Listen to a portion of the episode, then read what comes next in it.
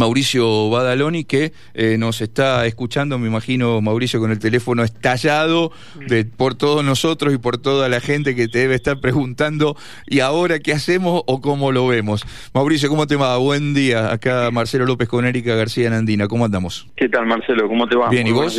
¿Cómo andás? Bien, bien, la verdad que... con el, con el teléfono estallado. Y un, poco sí, porque bueno, hay que tratar de entender rápidamente, creo que un cambio de paradigma, un cambio, un pensamiento totalmente distinto, creo que cosas muy positivas, cosas que no por ahí no, no todavía no se terminan de entender. Eh, siempre uno como emprendedor busca lo positivo, ¿no? En todo esto, creo que hay que ver temas que tengan que ver con regulaciones que en el fondo no se regula nada, este, cajas y cosas que por ahí están armadas o legisladas pero que en el fondo hoy no funcionan. Eso me parece que es lo, que puede ser más positivo. Después veamos que sí cosas funcionaban y daban marco de ordenamiento y que efectivamente se pueden haber derogado o se intentan derogar. Yo todavía me gustaría ver la letra chica de qué cosas se pueden dentro de la Constitución y que no sean inconstitucionales, porque si no vamos a estar esto como ganando los partidos, perdiendo el partido por el por el VAR. Y me parece que todavía estamos en una situación que no todavía no hay una gran definición. Sí hay un un modelo de que sí, que no. Me parece que, que, que ha sido ha sido muy claro. Hay algunas este, restricciones o reglamentaciones que son 50 artículos de, en un tema y hay otras que son cuatro frases y cuatro derogaciones. Entonces hay que ver cómo aplican cada una. Este, sí, me parece que, que también, eh, y en esto lo digo desde el sentido común, me parece que el mundo de la modernidad está imprimiendo cambios, ¿no? Cambios y en esos cambios, este, vos fíjate que siempre cuando vemos una tecnología, una aplicación, que nos resuelve un tema seguramente no está reglamentada, ¿no? Y, lo que nosotros hacemos es usarla, tener la usabilidad que le llaman muchas veces los que arman aplicaciones, que sea útil para la persona que lo usa. Y eso hace mucho tiempo que las leyes no lo vienen haciendo por los ciudadanos. Entonces, es verdad que hay cosas que hay que cambiar y modificar, y sí, eso de una ley laboral, si tiene 40, 50 años, me parece que algunos cambios tiene que haber, podría sufrir, ¿no? Y, estaría bueno que así sea, nuestros jóvenes tienen otro formato de, aprendizaje, pero fundamentalmente también tienen otro formato de trabajo, lo estamos viendo todos los días, en la industria de ustedes, fundamentalmente los cambios, digamos, con prácticamente un celular en un estudio de comunicación en sí mismo, entonces, digo, todo eso si nosotros no, no, no, no lo entendemos y peleamos con legislaciones del pasado, me parece que estamos vamos a estar en un problema y en un dilema y en el fondo se traduce en lo que siempre vemos, menos gente trabajando formalmente, más informalidad. Entonces creo que no, no puedo decir si esto lo que lo que está escrito como nuevo es mucho mejor, pero sí me parece que como ciudadanos nos debemos cambios y estos cambios tienen que venir de la mano de, de ese mundo de la modernidad, de ese mundo que, bueno, la tecnología va evolucionando. Y es ahí donde me parece que, que tenemos que ser todos un poco más responsables y ver qué cosas sí, qué cosas no, no solamente nuestra conveniencia. Y ahora em, está bien, me parece que, lo que planteas es, es lógico, lo, eh, viéndolo obviamente eh, cada uno lo va a ver desde su punto de vista, seguramente un dirigente sindical no dirá lo mismo que vos, pero bueno, cada uno lo va a ver desde su punto de vista, pero en eso está la riqueza quizás del debate y de los cambios. Eh, respecto a las formas, digo, ¿qué, qué, qué, te transmite a vos esta forma de, de, hacerlo y, y el, por decirlo de alguna manera el tamaño de esta forma, un decreto que, como vos bien acabas de decir, yo también lo dije hace un rato, eh, todavía no logramos terminar de interpretarlo este, todo, ni mucho menos, y nos va a llevar seguramente todo el día de hoy y parte de mañana y parte de pasado este, lograr interpretarlo todo. Y bueno, yo, pienso y veo lo más positivo, creo que la forma quedarme solo con la forma, si no puedo este, discutir sobre el contenido y ¿viste? y esto también lo entiendo como, como vos lo planteás, y lo he hablado, por ejemplo, con muchos referentes sindicales, y los referentes más jóvenes dentro de los sindicatos. Tienen una visión y los más viejos tienen otra, claro. Por supuesto, que la quieren cambiar, ¿por qué? Porque se están quedando sin socios en los clubes. O sea, el problema es un problema grave, ¿no es cierto? Una cosa es que una ley te dé un marco de, regulación que a vos te permita que sea que, que, a vos te sirva o, que vos tengas el interés por eso y otra cosa es que después te funcione eh, te funcione como tal. Entonces yo veo lo, que veo es que eh, por lo menos se está discutiendo. No me parece cuando se hablaba del CONICET eh, yo no soy un experto en eso pero que alguien levante el punto y que todo el resto de la política diga el CONICET no se toca ahí quiero verlo porque me parece que me parece que hay funcionarios, gente que seguramente no debería estar ahí. Y que la pagamos todos, que si vos le preguntás a cada uno si lo quiere pagar, seguramente te diría que no.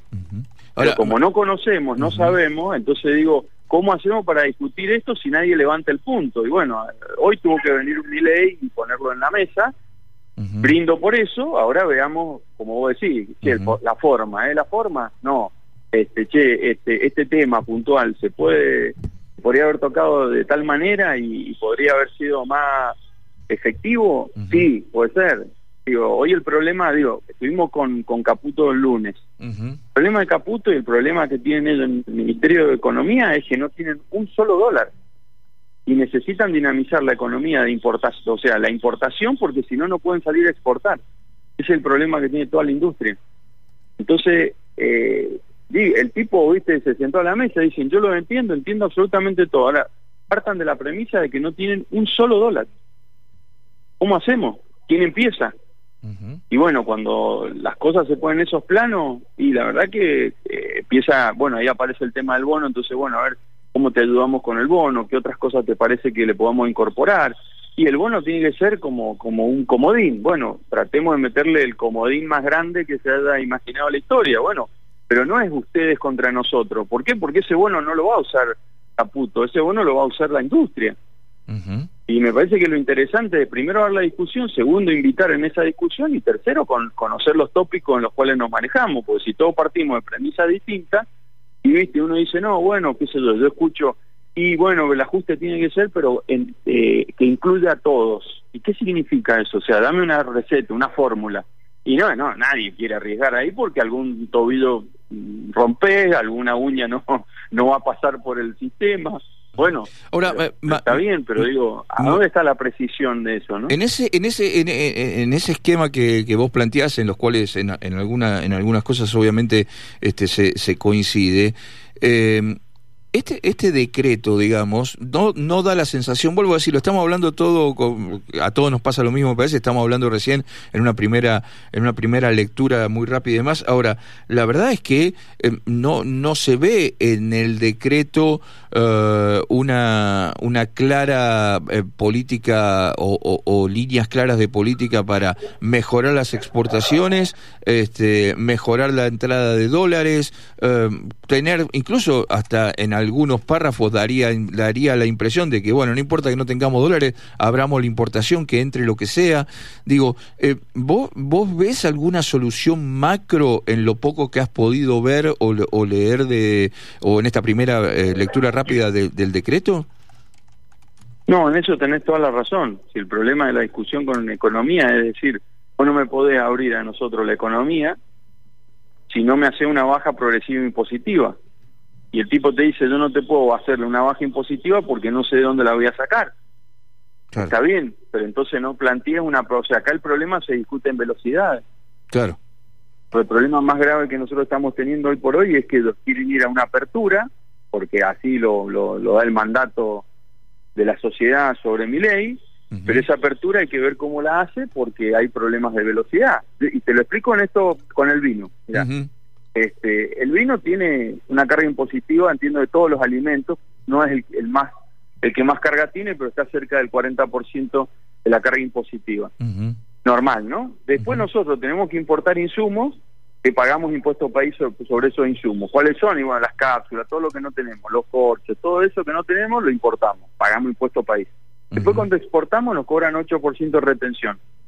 Bueno, amigo, eso en el mundo no pasa. No tiene, primero, no tiene 40 puntos. Y segundo, en muchos de los casos tenés países que están ayudando para que esa persona exporte. Claro. Entonces va a ser difícil que nosotros podamos competir, competir, pero en realidad no por problemas propios, sino porque siempre vamos con una mochila cargada. Es el Estado. Entonces decimos, bueno, ¿cómo hacemos para que esto no suceda? Entonces, dame tiempo. Si vos necesitas cuatro meses para tener algo de caja y esa caja se va a traducir en baja impositiva, pues empecemos en cuatro meses. Claro. Y ahí es donde está el tema de la velocidad en esos cambios, ¿no? Por eso eso lo pongo en, este tema que es un tema que, nos vincula y que el, mundo del vino está metido, inserto en nosotros. Mauricio, y en el, en el, rubro de, de ustedes de, de, toda la vida, en el transporte, en el turismo, eh, la primera lectura que haces, este, eh, ¿en, qué, eh, ¿en qué los afecta, en qué los beneficia? ¿Cuál, cuál es lo, lo, lo primero que, que ven ustedes de este, de este decreto en ese, en ese rubro?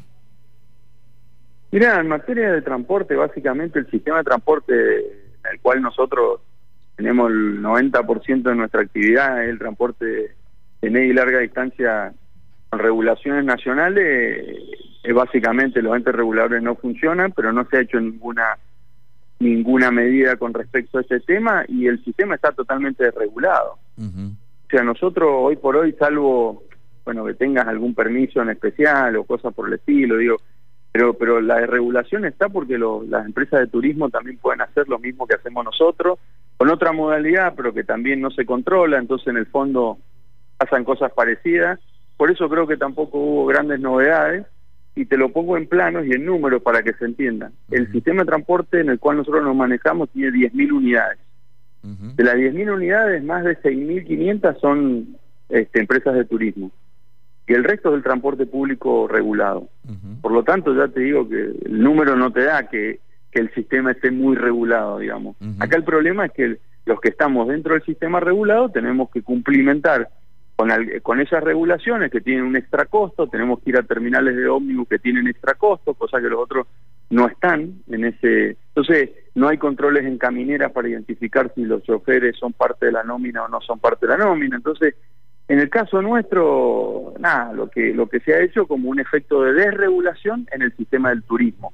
O sea, al turismo le han sacado absolutamente cualquier tipo de regulación y queda con algo más libre. Y en cuanto al aéreo, que puede ser también uno de los cuales nosotros competimos fundamentalmente con el, los troncales, bueno, se ha dado como le damos la quinta libertad, ¿no es cierto? Los cielos abiertos, la posibilidad de competir, no no que tenga un organismo que te entregue un permiso, no bueno, eso va a haber que ver cómo funciona, ¿no? Hay que ver cómo, cómo, cómo va a funcionar y si esto va a ser un estímulo a que vengan más o también tenemos que entender de que, de que la situación anómala de la Argentina hace que, que menos ciudadanos tengan este, ese estatus y ese nivel para poder volar, ¿no? Entonces, bueno, ahí va a estar un poco la oferta y la demanda, pero lo ha dejado con un efecto te diría que son como tres páginas y más de 30 derogaciones y cosas que está modificando. Es uno de los más amplios dentro del dentro de la de la desregulación. Seguro.